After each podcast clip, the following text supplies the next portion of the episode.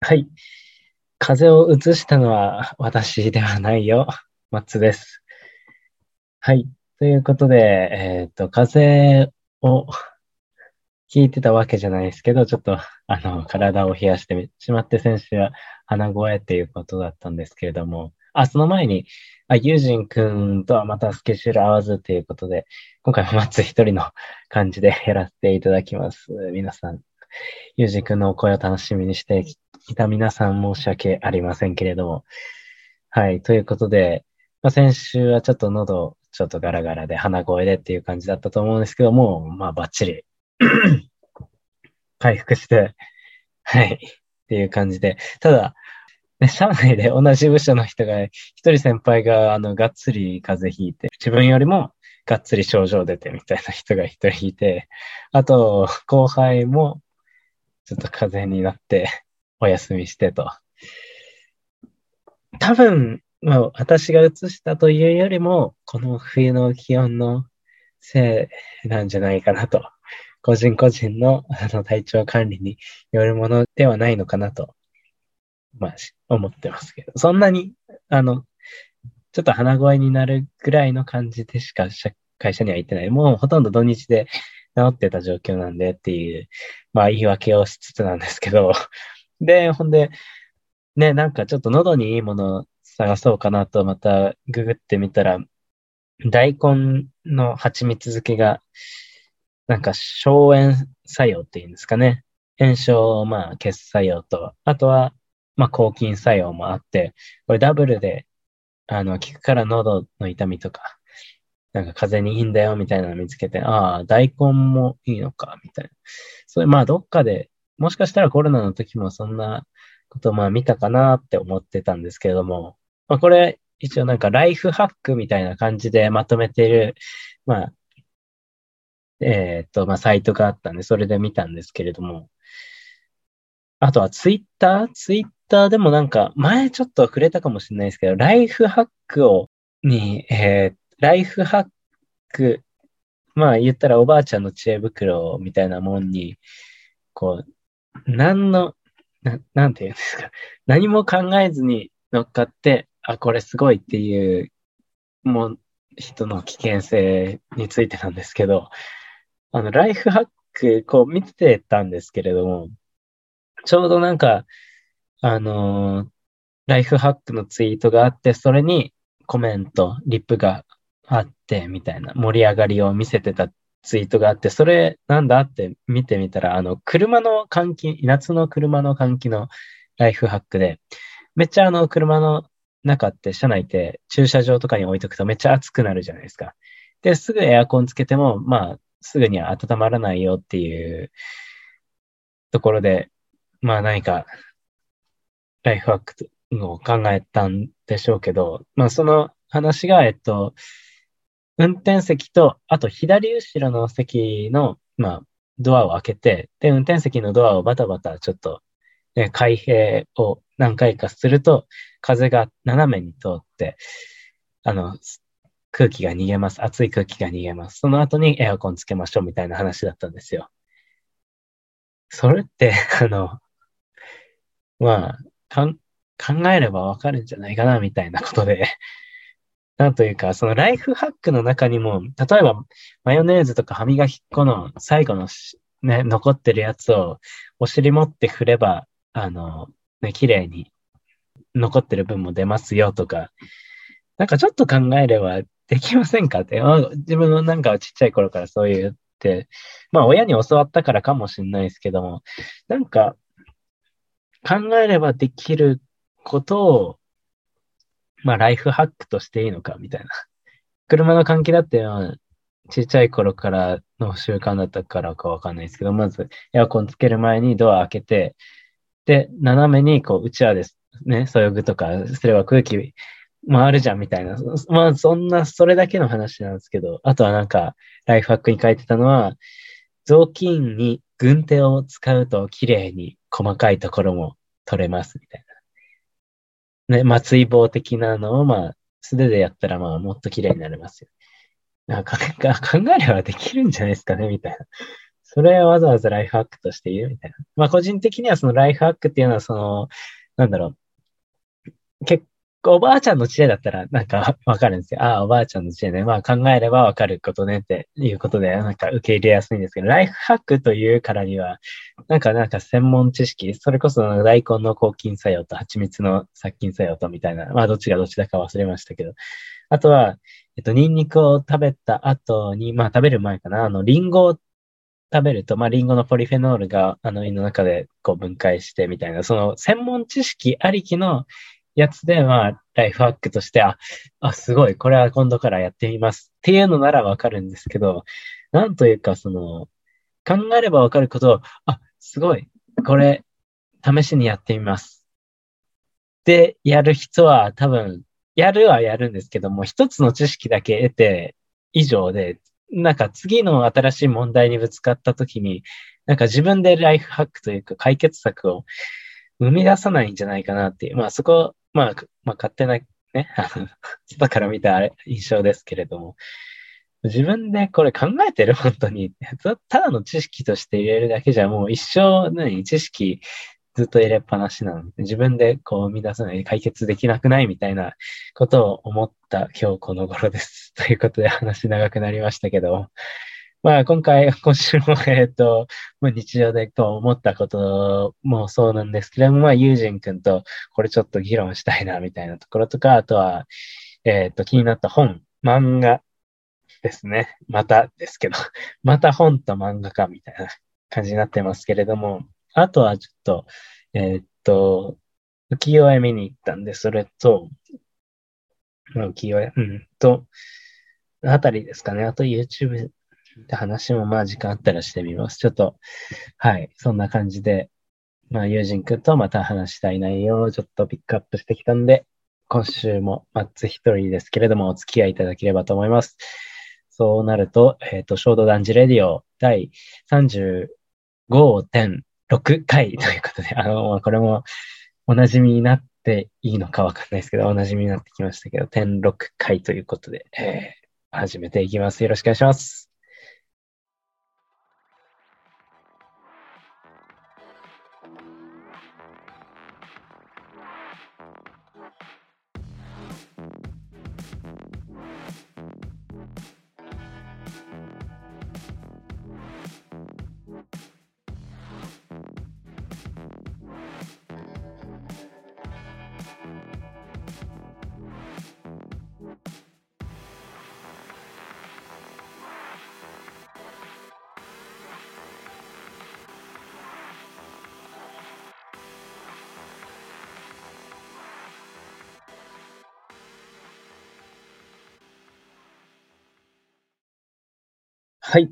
漫画の紹介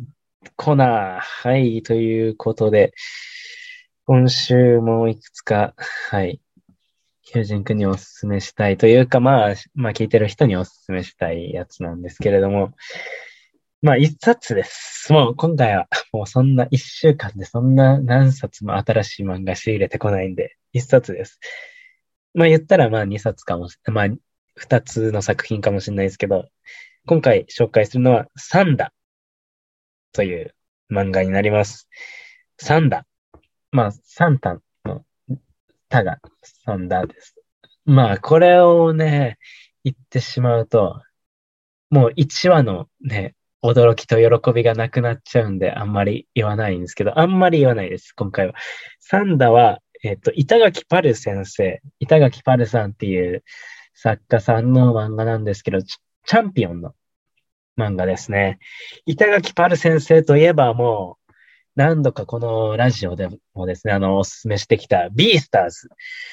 なんですよ。あの、動物、まあ、擬人化された、まあ、動物の世界なんですけれども、肉食獣と草食獣が同じ、えっ、ー、と、生活軸でこう過ごしていく中での学園生活、狼が主人公で、で、ヒロインがウサギっていうね、えっ、と、感じでの、まあ、ある意味ヒューマンドラマなんですよね。動物なんだけどヒューマンドラマなんですけども、このビースターズは、の世界っていうのが、まあ、肉食獣と草食獣、まあ、本能的に肉食獣はあの草食獣を食べたいっていう欲望があるんですけれど、それはまあ、えっ、ー、と、食殺、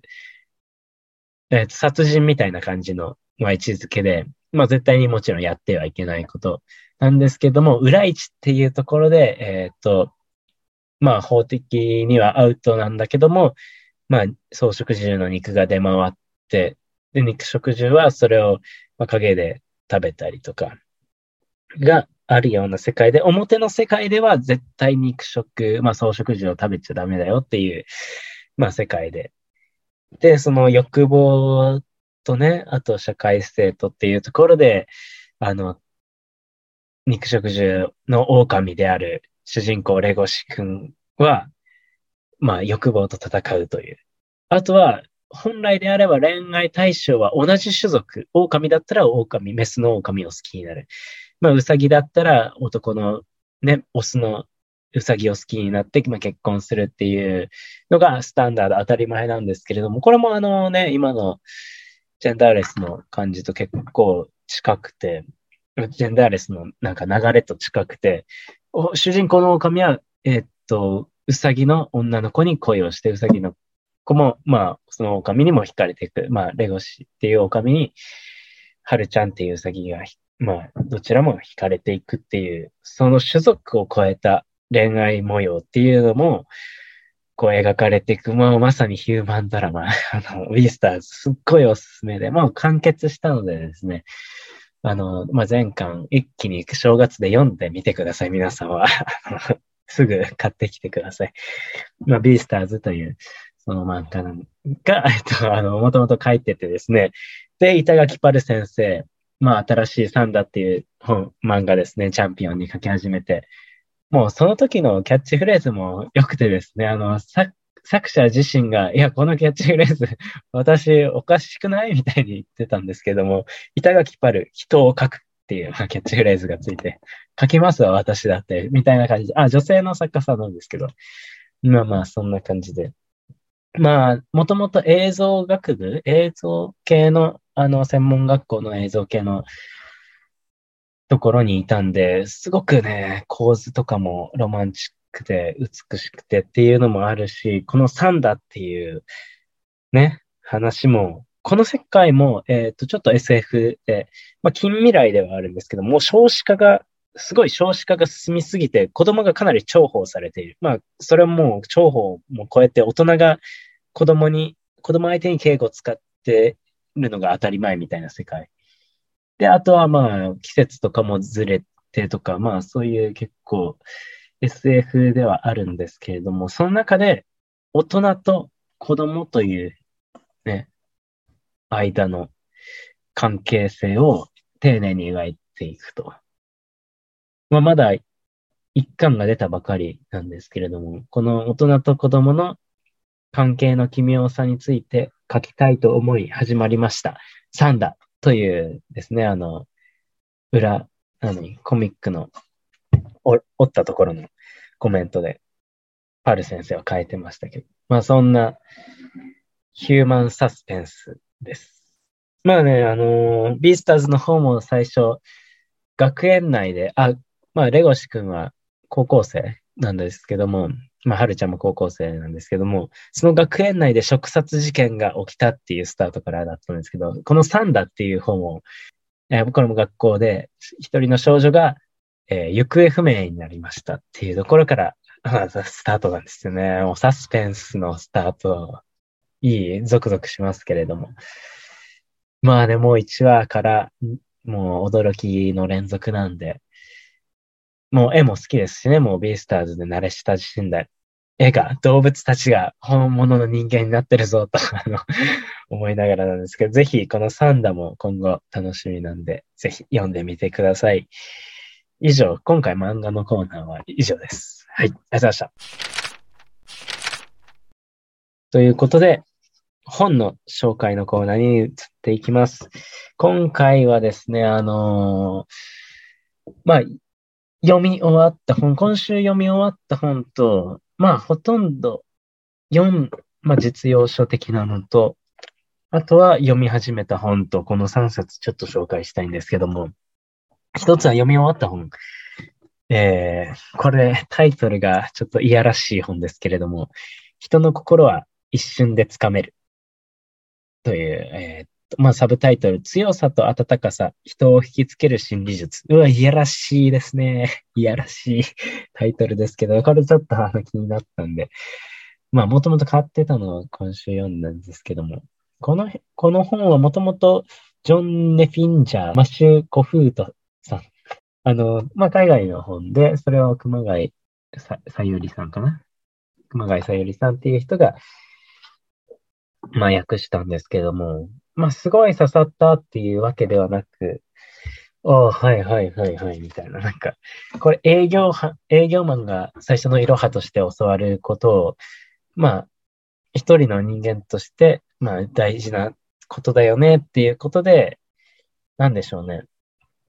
まあ、どんな人として見せていくのか。まあ、ありのままの自分が一番いいですよ、みたいな、まあ、風潮はありますけれども、まあ、ありのままの自分を、まあ、どう見せていくか。まあ、まあ、矛盾するかもしれないですけど、まあ、見せ方で、まあ、人間関係とか円滑になる部分はもちろんありますよねって。あとは、まあ、自分の発信の仕方をこう変えていくことで、まあ、自分自身の心持ちもそれに合わせて、まあ、成長していきますよっていう、まあ、側面はあると思うんで、まあ、そこで、まあ、強さと温かさっていう、まあ、サブタイトルに入ってるところで、まあ、個人的に興味を持ってだったんですけども、結構営業マンあるあるかもしれないですけども、まあ、自分勝手やる人は強さの方がこう結構、まあ、傾いちゃって、まあ営業志望の人とかはよくそっちにありがちかもしれないですけど、逆にまあ温かさとかの部分が欠けていって、ちょっと人間関係うまくいかなかったりとか、あとはもう温かさの方がもうちょっとあれば、えー、っとまあその営業にしろ、まあ成績にももしかしたらね、まあ人同士の、まあ、仕事なんで結局仕事って。まあ、そこで温かさの、まあ、バランスの方がもうちょっとあった方がいいんじゃないのとか。逆に自分なんかは、あの、まあ自分で言うのもなんですけれども、あの、まあ上司とかからは、こう、まあ、まあ確かに優しいよね、みたいな。ただもっと、まあ、信頼される、安心される人ってもうちょっと、ね、あるよね、みたいなことで、例えばまあ、歩き姿、まあ喋り方、声の出し方、発言をどの場所でどういっったことを発するのか。まあ、その一つ一つも、まあ、強さの部分が遠回しに行ったら全然足りてないよねっていうことだったと思うんですけども、まあ、前の会社で結構よく言われたことだったんですけど、まあ、それもね、結構頭に残ってたから、この強さと温かさ。そのまあ、優しさだけじゃ人は動かせないよねっていう部分とか、あと強さだけじゃ人は動かさないよねっていう部分も含めて、このバランスっていうのをちょっとどう見せるかっていうのを書いている本だったので、結構、まあまあまあ、先輩から教わったことだなっていう部分が大きかったですけど、まあ改めて言語化してですね、あの、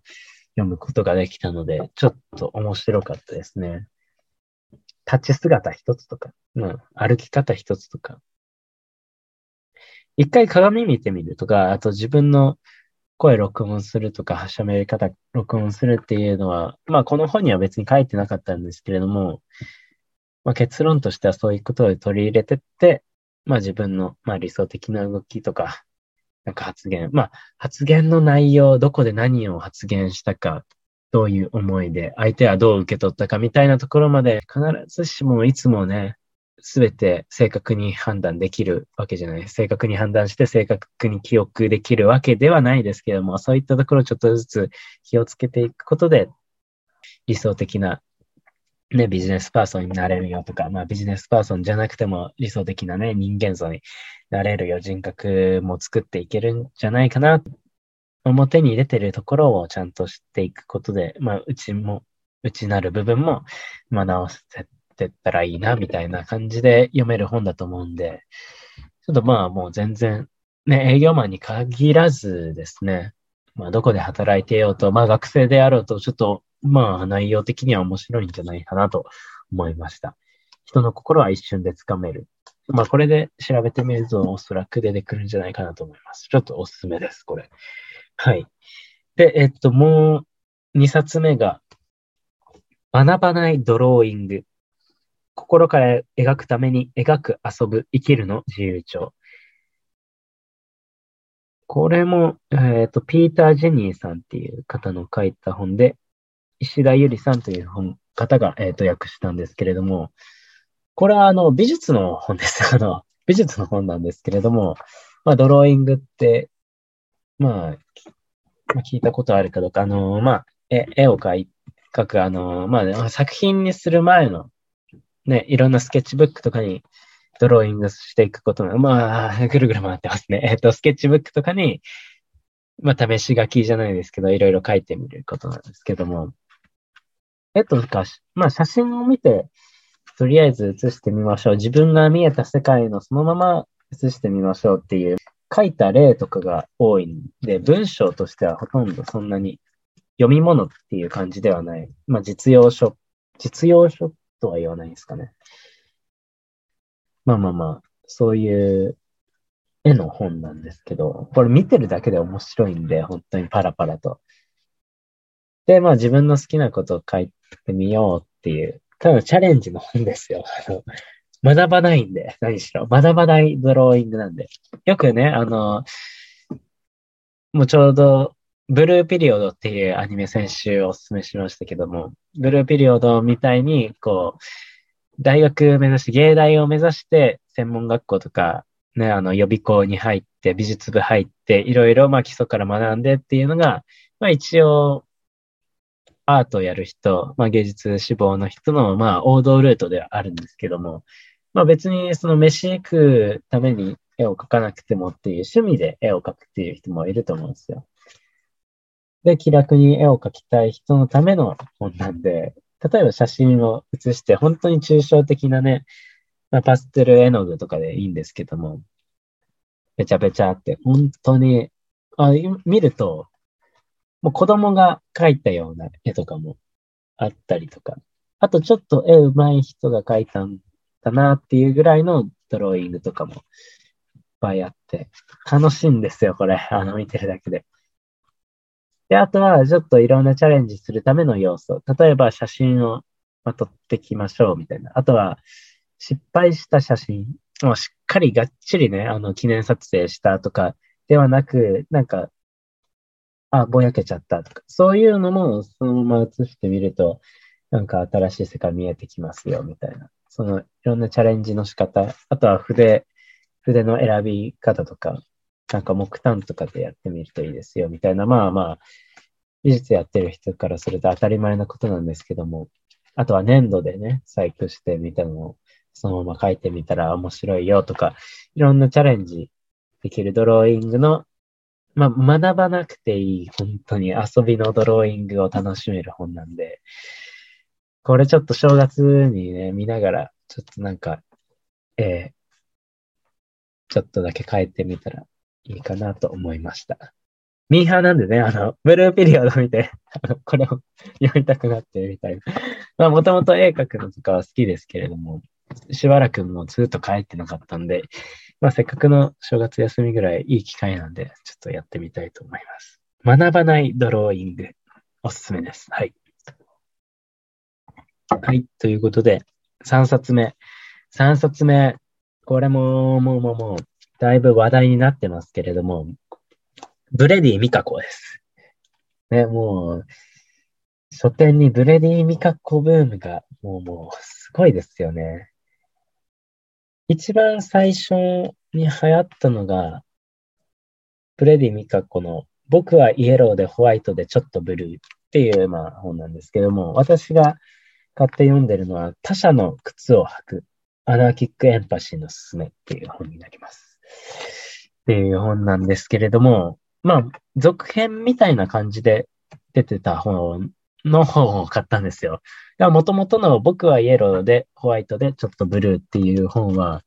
まあ、ブレディ・ミカコは、あのー、まあ、今イギリスに住んでるんですよ。もともと福岡出身か。福岡出身で、まあ、ずっともう96年、あずっと20年ぐらいイギリスなんですね。で、お子さんがいて、その子の話なんですよ。なのでタイトルが、えっ、と、僕はイエローで、まあ、黄色人種で、ホワイトで、まあ、白人、まあ、旦那さんの血を引いてて。で、そういう街だから、ちょっとブルーな生活、まあ、えっ、ー、と、イギリスっていう中で、まあ、日本人とのハーフっていうことで、ちょっとブルーになる経験もしたよね、みたいな。まあまあ、そんな話なんですけども、まあ、多様性っていうものを結構、まあ書いてて、あとは、まあ本人がアナーキックと自分のことを言ってるように、まあ直訳すると、なんですかね、アナーキ、アナーキズムって無政府主義者みたいな、あのー、国の権力にね、縛られない生き方をする。国のボーダーラインとかに縛られない生き方をするよっていうのが、まあちょっと強い言葉でアナーキズム、無政府主義者っていうことで、国家転覆まではいかないですけども、そういう政治運動をしてる人もアナーキズムってもともと言ってたんですね。まあそれはまあ軽い感じで使ってはいるんですけど、まあこの人がまあ、そのね、日本、イギリスをまあ転覆させようみたいなそういう方ではないですけれども、まあそういう、まあ軽い意味でのアナーキっていう感じで使ってて、あ、もう全然余談で関係なく、まあ関係ない話なんですけども、このアナーキズムっていう言葉とか、あの、ワンピース、漫画のワンピースで知ったんですよ。小学6年生の時にちょうど、えっと、イワン国というね、えっと、革命軍、世界政府を打倒するための組織のイワン国というキャラクターが小学校6年生の頃に出たちょうどジャンプで出てきて、アナーキズムだと。アナーキズムだと？って思って、小学6年生にはわかんないんで、まあ自分で調べてですね、無政府主義者、ああまあ、なるほど、革命軍、ああそういう意味なんだな、みたいな知識って今でもちゃんと覚えてますよね。ワンピースすごいですよね。まあ、同じく小学6年、5年か、5年ぐらいで、スリラーバーク編っていう月光モリアっていうあの影を奪い取る能力者の、まあ、大岡七部会ってまあ結構強めの敵キャラがいたんですけども、ルフィたちもね、あの苦戦するんですけれども、そこで出てきて、えっ、ー、と、七部会をね、モリアを倒しましたと。もう、あの、大岡七部会という、ね、強い人、7人の強い人たちの一角をルフィたち倒したぞ、また。クロコダイルに次、おすごいなって思っってた矢先にバーソルミュー・クマっていう、まあ、七部会がもう一人、コテンパンルフィたちがもうボロ、ボロボロになって、えっ、ー、と、モリアを倒した後に、もう一人七部会が出てきた。あ、絶望的だっていう、なっているシーンで、なんか世界政府は、お前たち麦わらの一味を、がこう、このま、まあ、のそばっていくのを危惧している。危惧しているっていう言葉は小学5年生には分からなかったんでね、まあ自分で調べて、あ、危惧するんだ、危惧ってまあそういう意味なんだみたいな。っていう知識ってずっと残りますよね。あの、ワンピースとか漫画を子供の頃から読むってそういういいこともあるな。まあ、そのね、仕入れた知識がアナーキズムってどういうことかってまあまあ、小学生には早いかもわかんないですけれども、まあまあ、いいことだと思いました。まあ、ワンピースすごいな、本当ね。まあまあ、関係なかったまあ、完全に余談でしたけれども、何の話でしたっけね。えー、っと、ブレディ・ミカコ、そう、アナーキック・エンパシーのすすめってことで、ね、あの、エンパシーっていう言葉も、その、一冊目の僕はイエローでホワイトでちょっとブルーの方で、もう本当にページにすると4ページぐらいにしか出てきてない言葉、もうそんなに300ページの間の4ページだけに出てきた言葉が結構あのバズったりっていうことで話題になって、で、そのエンパシーっていう言葉、まあ、シンパシーとエンパシーっていう言葉、まあ、近いようで、まあ、うまくね、あの、分けて使える人とか、学者の間でもその論説が分かれててみたいな言語学者の人でも。で、もともとアメリカ、まあ、イギリスか、イギリス。では、エンパシーは、まあ、ニュアンスとしては、あの、他人の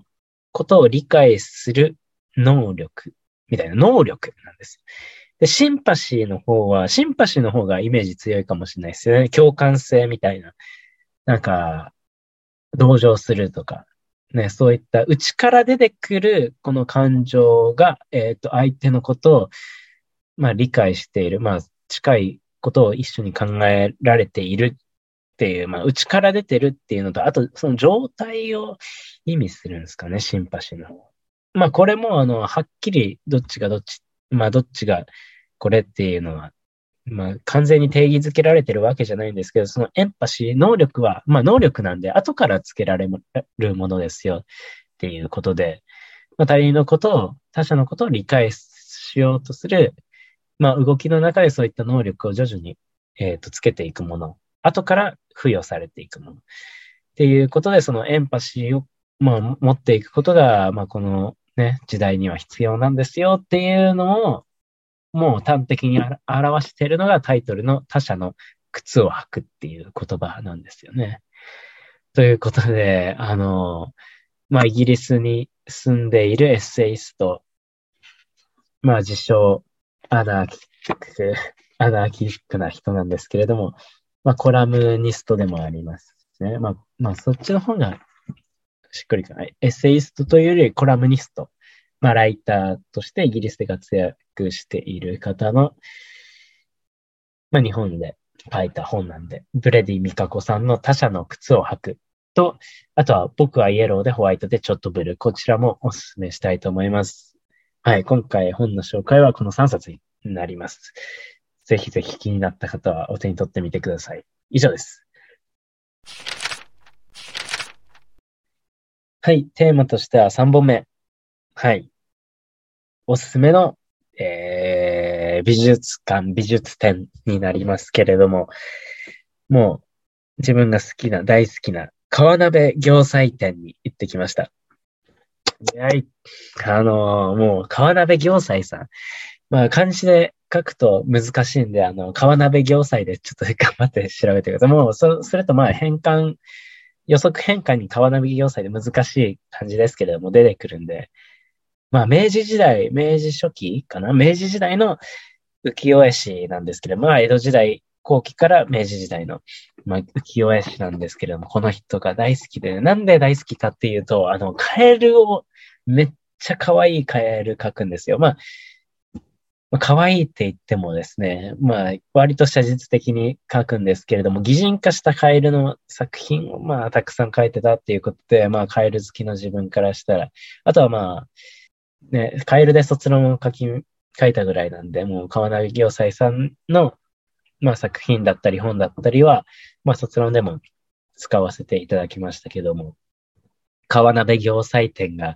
あったので、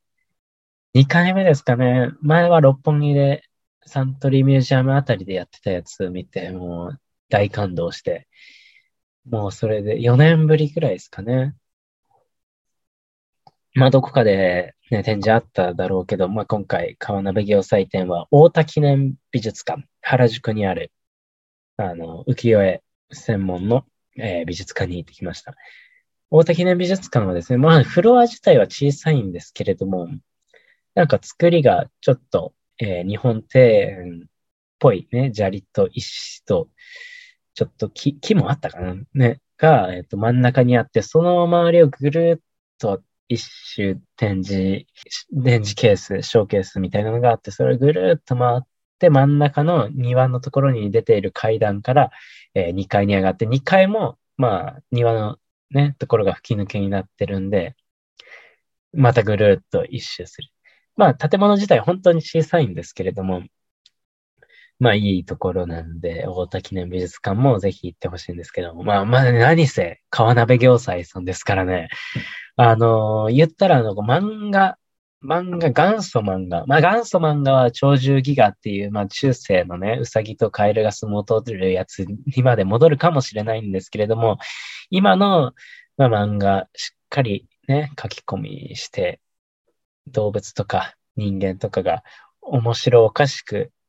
えー、遊んでいるとか、日常の風景がね、面白おかしく書かれている漫画の、まあ元祖に近いですよね、もう言ったら。ね、葛飾北斎の、北斎漫画っていうのは、えー、っと、まあかなり有名だと思うんですけれども、まあ同じ時代ですよね、北斎さんと。お互いにね、影響し合ってっていうのももちろんありましたし、あとは、ま時代的には小林清親さんとかですかね、浮世絵師としては、浮世絵で。ね、っていうあたりで、まあまさに風刺漫画とかからまあ入ってきたんですけど、まあなんかポンチ絵って聞けばちょっと聞いたことあるかもしれないですけど、明治時代の面白絵みたいなのをポンチ絵ってね、よく聞く。まあよくは聞かないですかね。あの、聞いたことあると思うんですけど、そもそもあの、ポンチ絵っていうのはあの、ジャパンパンチっていう風刺漫画、風刺絵のジャパンパンチっていうのが、ね、外人さんが日本人の風刺絵をあの海外で描いたんですよ。ジャパンパンチっていうの。で、ジャパンパンチのパンチも、あの、もともとイギリスのね、パンチっていうあの風刺雑誌があって、風刺漫画があって、それはパンチの絵っていう、パンチで出た風刺絵だよっていうのは教科書で多分皆さんよく見てると思うんですよ。あの、例えば中国人がめっちゃチャイニーズな格好して、日本人は和服着て、ロシア人は軍服着て、みたいな絵とかね、見たことあると思うんですけど、まあ、パンチっていう、まあ、大手イギリスの風刺漫画出版社があって、それを、えー、真似て、ジャパンパンチっていう日本人専門の、まあ、日本を見た、えー、風刺漫画ができて、そのパンチから取って、えっと、日本ではポンチエっていうのを、漫画のことをポンチエと呼ぶようになってみたいな歴史があるんですけれども、その元祖ポンチエを書いてたのが川鍋行斎さんとか、葛飾北斎さんなわけなんですよ。まあ、同時代で言うと、歌川広重、まあ、歌川国吉も、まあ、そのあたりですかね。ということで、まあ、そういう時代の人なんですけれども、まさにこの動物が生き生きと動いている絵がですね、めっちゃ可愛いんですよね。そんな笑う？みたいな あの顔とか、笑いすぎだよ。そのその指さして子供がね、大人を馬鹿にしたような絵とかあったりとか。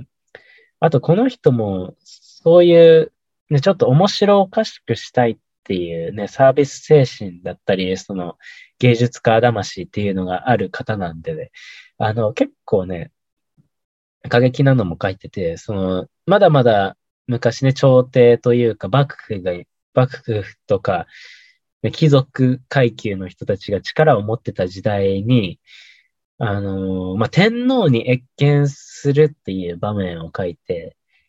天皇に謁見してる、まあ、偉い人たちを、まあ、前半書いてるんですけど、よくよく奥の方、まあ、奥の方って言っても、見切れ、見開き2ページのもう3分の1ぐらいはもう奥の方の人たちなんですけど、奥の方のね、あの、ちょっと関係ない、偉い人から遠い人たちが、なんかぐだぐだおしゃべりしてヘラヘラしてる絵とかを描いたりとか。あとはもう、まあ、結局一回捕まってはいるんですよね。なんだっけ。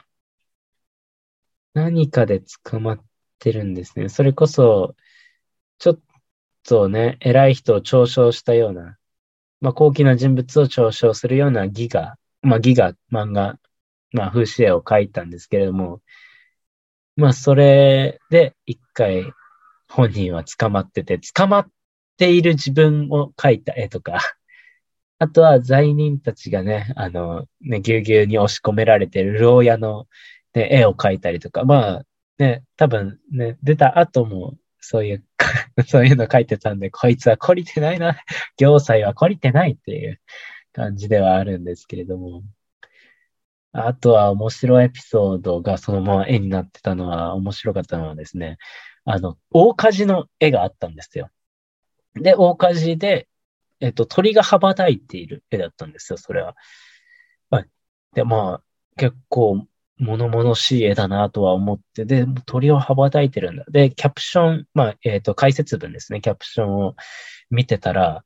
どうやら、あの、大火事が起きたのは、まあ、何件か、まあ、連なって火事になるような結構大火事だったっぽくて、鳥屋さん、まあ、鳥を売っているお店が近くにあって、行祭本人もですね、川鍋行祭本人も、あ、鳥があそこから出られないのはかわいそうっていうことで、このまあ火事の中、鳥を逃がしたらしいんですよ。ここまで聞くと、川鍋行祭、本当実は偉いやつかなと思うんですけれども、どうやらその鳥を逃がしたのはいいんですけども、鳥が羽ばたいていく、この火事の中羽ばたいていくっていうのに、なんかね、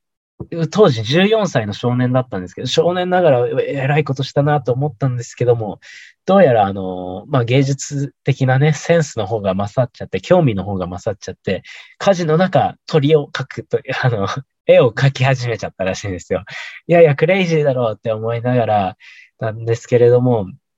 えー、っと、ちょうどお父さん、まあ、実家のお屋敷の方にも火が回るっていうことで、お父さん一生懸命あの家財道具、家の家具とかをあの外に あの持ち出そうと頑張ってたんですけれども、あの川投業祭あの息子がなんか鳥の絵を描き始めたので、あの、ダメだ、お前も家財道具早く出せっていう、まあ叱られたっていうことで、やっぱりあの芸術家になる人はちょっとね、自ぶっ飛んでんなっていう、まあそれもね、大人になってからまた絵にしちゃっているっていう、まあぶっ飛び具合はやっぱり、ね、面白い人は面白い絵を描くなっていうことで、もう、もう展示自体はそういったところでいろんな行祭本人のエピソードもにじみ出てくるようなね。まあ、スケッチとかもね、本当に写実的で美しいんですけれども、そういったまあ人間味が出てくる絵を描かれるっていうのは本当に唯一無二の人だなと思って、やっぱり大好きですね。川鍋行祭です。もう何回も言いましたけど、皆さんも川鍋行祭、絵をぜひ見てみてください。あの、動物関係の絵が結構多くて、あとは妖怪の絵とかね、ちょっとおどろおどろしいんだけども、ちょっとお笑いありきみたいな。もうこのモチーフも頭ぶっ飛んでて、なんか、福六十っていうね、七福神の頭長いあの神様いるじゃないですか。福六十が、えー、っと、手長族、足長族に鼻毛を切られているシーンっていう、もうよくわかんないモチーフとかあって、手長族、足長族ってっていう、まず、まあ偉人、まあ海外の人を、えっ、と、想像で書いたっていうキャプションには書いてるんですけども、もうそれも、いやもう SF だな。それこそワンピースにも出てきますけどね。手手長族、足長族。あと、福六時もちょうど和の国編で出てきますけれども、や、それとかも見て、まあ、面白い人。まあ、本当にね、ワンピースでも出てるぐらいだから、まあ、元祖漫画家だなと思って、ぜひこの川鍋行祭店、原宿にある大田記念館。まあ、もしかしたら、まあ、こんぐらいすごい人なんで、展示会ね、巡回展っていうのも各地でやられるかもしれないですけど、都内じゃない人も、まあ、聞いてくれてる人で、まあ、関東圏じゃない人もね、そういう機会があったら、ぜひ川鍋行祭見てみてください。大好きなんで。ポンチエです。はい。おすすめです。はい。ありがとうございます。まあ、だいぶもう3本ぐらい、まあ、紹介の、紹介に次ぐ紹介をしたんで、まあまあもういいかなとは思いますけれども、まあ最後に、まあ YouTube を見てるんですよ。私も。あの、YouTube で久しぶりにあっちゃんの動画、中田敦彦、ね、オリラジの中田敦彦の動画を見てて、面白かったですよ。あの、最近見たのは、あの、リクルートを作った江添博正さんの話とか、あと、大英、ソフトバンクの前のね、大英、あの、スーパーマーケットの大英ですけど、大英の中内勲さんの話とか、あと、小泉総理の話とかも良かったですよ。良かったですよって。ね、今ちょうど、あの、江添さんを改めて考えようみたいな、リクルートね、作った江添さんを改めて考えようみたいな流れが来てて、あの、業界というか、まあ本、本で、本になったからですけどね、企業の天才っていう本でも結構本屋でベストセラーみたいな感じで棚積み、あ平積みされてると思うんですけど、言ったらあのアマゾンのジェフ・ベソスはあのこの江添さんの部下だったわけですからね。っていうことでもね、話題になって、改めてこのリクルートっていう会社のね、鬼みたいな あの強さを持った話ですけども、言ったらまあリクルートリクルート事件っていうのが、まあ主犯格だと。社長なんでね。そりゃ、まあリクルート事件の、まあ、主犯格だっていうところが強いんですけれども、そもそも企業の天才で、まあ日本なり、な日本の産業、まあ、根本からね、まあ企業っていうね、日本人で企業っていうのも、なかなか当時も少なかったでしょうし、まあそういう流れであったり、産業界を作ったと言っても過言ではない。その、まあリクルート、まあいわば採用のメディアっていうのも、まあリクルートがスタートですしね。まあ今ももちろん力は持ってますけれども、まあちょっとね、マスメディアとしては電通グループが、あの、この間もあれですよね、本社ビル、あ、板橋でしたん？板橋、あ、新橋、新橋、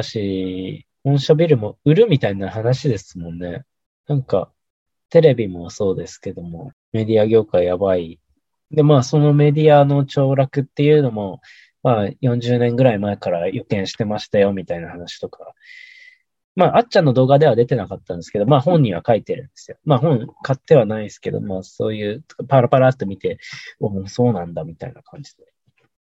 ニュースサイトとかもまあ見て、それは思って、ああ、やっぱこう、江添さんの本、後で読んどかな、あかんなって思いながらだったんですけども、まあ言ったら、そのね、当時はそのリクルート事件の主犯格。あの、あっちゃんのやつで小泉総理もね、当時はセクシーな、ね、人気総理大臣みたいな 感じで出てますけど、まあ、安倍、安倍さんじゃない、小泉さんが残した悪い面ももちろんあるよね、とか。っていうところで、なんか、悪い面とか、いい面とか、アホみたいな、なんかメディアが出したのを、もう真に受けすぎちゃうのは怖いなって思った、その YouTube 視聴の日々でしたよ、あの、個人的には。なんかね、そう、メディアが発信したことに、そのまま鵜呑みにするとか、じゃあ筋は通ってるのかなとか、逆の面見たらどうなのかなみたいなのを私たちはちょっと忘れがちですけれども、これね、ニュースとか見ながらも、あ、本当はどうなんだろうってちょっとね、疑いの目で見るっていうのは、ね、より大事なのかなって思った今週でしたね。今週ちょうどその、あれもね、なんか久しぶりに、あの、あさって見てたんですけど、あの、ライブドア事件のや動画も、ツイッターで一つ上がってたのをきっかけに俺はもう漁りまくったんですけれども、えー、っと、それこそホリエモンがメディアとぶつかっているところをフジテレビとぶつかっている中で、えー、っと、他のテレビ局のインタビューを受けて、とか、あの、田原総一郎さんの番組に出てとか、浅沼ではないですけど、まあ、田原さんの番組出てとか、あとはちょうど宮内良二さんでしたっけ？あの、ライブドアの副社長 ?CFO ですかね？の、えっ、ー、と、今出してる動画をちょっと漁ったりとか、あとは村上ファンド。これはあっちゃんの方で、あっちゃんの方の動画で見たんですけれども、村上ファンドの村上弘明。結局あの、フジテレビの株と、あフジテレビが持ってる株、まあ、フジテレビというか、あれか、まあ、えっ、と、産経新聞じゃなくて、えっ、と、日本放送。日本放送が持っている株と、あとはライブとは、その他、まあそっち側のグループが持っている株。あとは村上ファンドが持っている株もね、このバランスで、ギリギリ攻めげ合ってたんだけど、最終的には、あの、村上ファンドが売りに出して、えっ、ー、と、まあ、フジテレビが、また、たくさん株持ったから、まあ、ライブドア負けた。で、まあ、ホリエモンが捕まったのも、その何、えー、インサイダー取引のところではなく、別の部分で捕まったんですよね。村上弘明はインサイダー取引っていうことで、まあ電話でホリエモンと話したことがあるっていうので、えっ、ー、と、捕まったんですけど、ホリエモンは別のなんか粉飾決算の部分 をなんか東京地検特捜部がガーって入っていって、あの、それを無理やり炙り出されて、別のね、部分で、このフジテレビ騒動と関係ないところで捕まるっていう集結になったんですよね。これを見見ていくと、やっぱりその、ホリエモンやばいやつだみたいな風潮はある。まあね、世論はそうなったけども、それはまあメディアが出してることで、まあフジテレビ中心としてはメディアが出してることであって、まあ実際、で、まあグレーな部分とか悪いこと部分はあったにせよ、これは圧力の部分、政治とか、あとは既得権益の圧力の部分をちょっと見逃してしまっているという。まあ、それで執着、あのね、執着してしまっている部分があってというのを考えると、ちょっとね、さらっと流し読みできないニュースとかって実際はあるんじゃないかなっていうので、ちょっと怖くなったっていう週ですね。言ったら。あちょうどホリエモンのね、あの、フジテレビじゃないあの別のテレビ局とのぶつかり合いの、ね、あの、テレビ構成、テレビの構成も結構ひどいもんだったなと思って。あの、ライブドアの株がガーって上がってちょっと下がってきたっていう段階で、あの、何の学者だか忘れましたけれども、あるね、結構ガがホリエモンに、なんか見ついていくような人だったんですけど、その人がなんか株価下がってますよね、みたいなのを、まあ連呼している、まあシーンがあったんですけど、そこでホリエモンは、でも今後のは予測できないですよねって。かつ、あとはそういうのは本当にやめてほしいっていうのを言ってたんですよ。まあこれは、あの、メディアで影響力がある人が株が下がる、株が下がるっていう発信をすることによって、その、ね、もともとその発信がなければ株価はどうなるかわからなかったところを、その影響力がある人が発信したことでメディアが後から結果を作ってしまう。要は、えっ、と、株価が下がってしまう。っていう状況が、あの、作りかねない。だから、本当にそういうのはやめてほしいって。まあ、その、ホリエモンがあって頭にね、血が回ってる状態でなので、まあそこまで言語化はできてないまま、その、あの、テレビ番組は流れてしまうんですけれども、要はそういうことが起きてしまうんですよね。あの、コロナで初めにあのトイレットペーパーがなくなるみたいな話があって、トイレットペーパーがなくなるってた人は少なくて、トイレットペーパーがなくなるのはデマですよっていうのが、あの、たくさん広がったんですよ。そしたら、それはデマですよっていうのが、広がりまくったんだけども、トイレットペーパーはなくなったんですよね。みんなが買い占めちゃって。っていう、あの、メディアが後付けでこう結果を生み出してしまうっていうことがある一つの例でもあったので、それも怖いなーって 思いながら。で、この話も、ね、あの YouTube で自分が好きな田畑慎太郎っていう人が、あの出してる動画の中で結構言ってたことなんですけれども、それも、今こう調べ直して、あ、まさにそうだなと思って。ねえ、という怖さを思った週だったので、このラジオで言ってることは、あの、どんどん本当になっていきますよっていうオチと、えユージングと自分が作り出した答えが、あの、子供の二人の答えになっていくっていう、まあ、そういうメディアを使っで、自分たちの実行実現をするっていうのも一つ、あの、面白さなのかなという。逆にあの、逆に悪いことはあのメディアを通じてあんま言わない方がいいなって。まあメディアじゃなくてもね、あの、人と話すときにも自分の悪いことばっか謙遜しがちですけども、あんま言わない方がいいな。ポジティブな言葉を発信していった方がいいなとか思った週でした。はい、めっちゃ長くなっちゃいましたけど、まあそんな感じで、えー、っと、来週ね、来週こそポジティブに2人でやっていきたいと思います。第35.6回、6回、第35.6回、衝動男児レディオ。普段友人君と2人でお送りしてますが、今回、まあ、今回もマッツ1人でお送りさせていただきました。またよろしくお願いします。さよなら、バイバイ。